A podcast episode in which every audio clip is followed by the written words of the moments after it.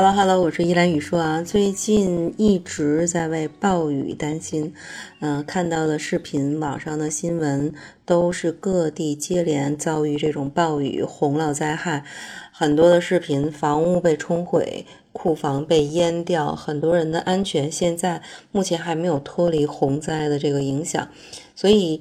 在救援工作紧张进行的同时，就有观点提出来啊，暴雨洪涝之后一定要注意个人的健康防护，因为你真的不知道水里有多少不安全的因素。所有被洪水泡过的东西都是危险分子。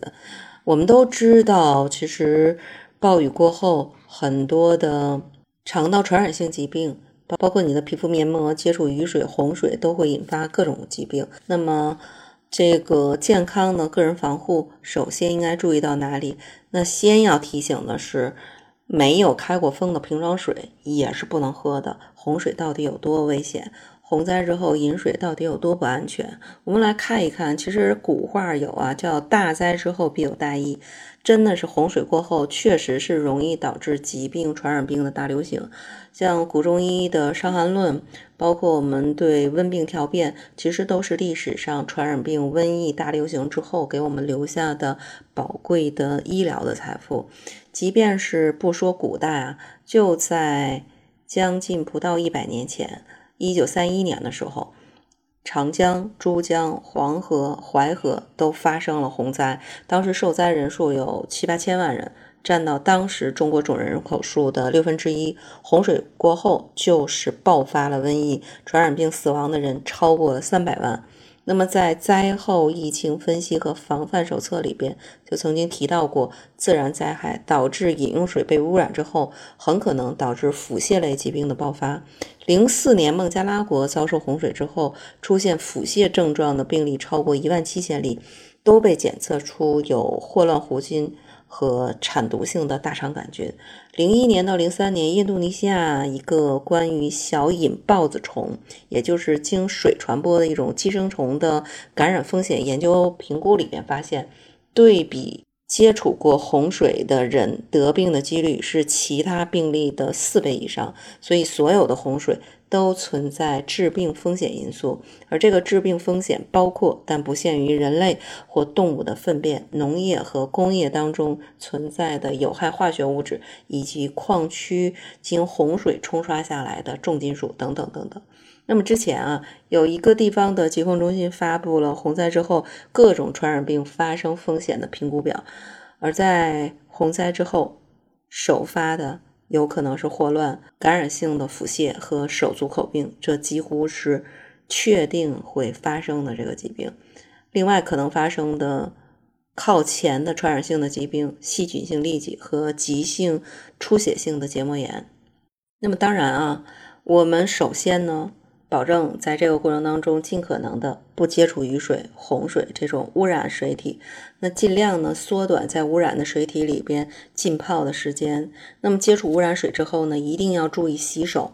洗手的时候一定是要用肥皂和流动的清水洗手至少二十秒，尤其是在饭前便后接触到婴幼儿或者是处理和烹饪食材的时候，确保。洁净是从手开始的，不要用污水漱口、刷牙，也不能用脏手揉眼睛。没有经过过滤消毒的水源，喝开水是最好的选择。那可能我们在受灾地区的人没有办法喝到更安全的水，最简单的方式就是自来水烧开之后饮用。而且为了保证安全呢，刷牙、洗脸、洗手，包括洗食物、洗碗，一定是要用烧开的自来水。冲刷过后才可以使用，而且切记警惕的是，被洪水泡过的瓶装水可能也已经被污染了。看起来外表上可能很干净，但是拧开瓶盖之后，就会发现瓶盖上面已经污染了一些脏的东西。这主要就是因为呢，瓶装水使用的是螺旋盖。暗扣盖或者是拉盖这种容器是属于不防水的容器，全金属材料罐才是防水的容器。所以为了保证安全，还是要喝烧开后的这个水。包括符合卫生标准的瓶装水、桶装水，而且装水的容器必须要保持干净。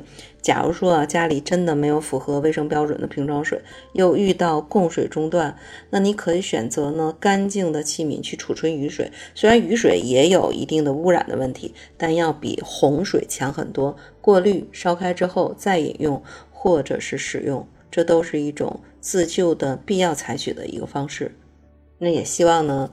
还在灾区里边的这个朋友能够做好自我的防护，皮肤被雨水浸泡之后要淋浴清洗，不要泡澡。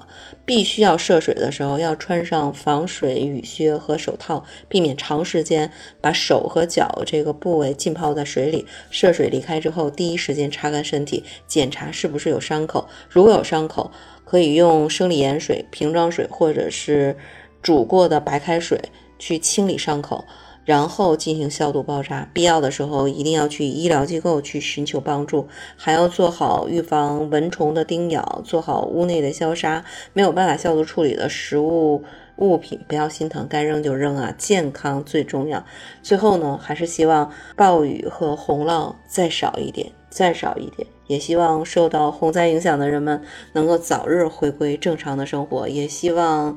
在抗洪抢险第一线的所有的消防人员，包括我们的子弟兵，都能够安全归来。好，今天的节目就到此结束，我们下期节目再见。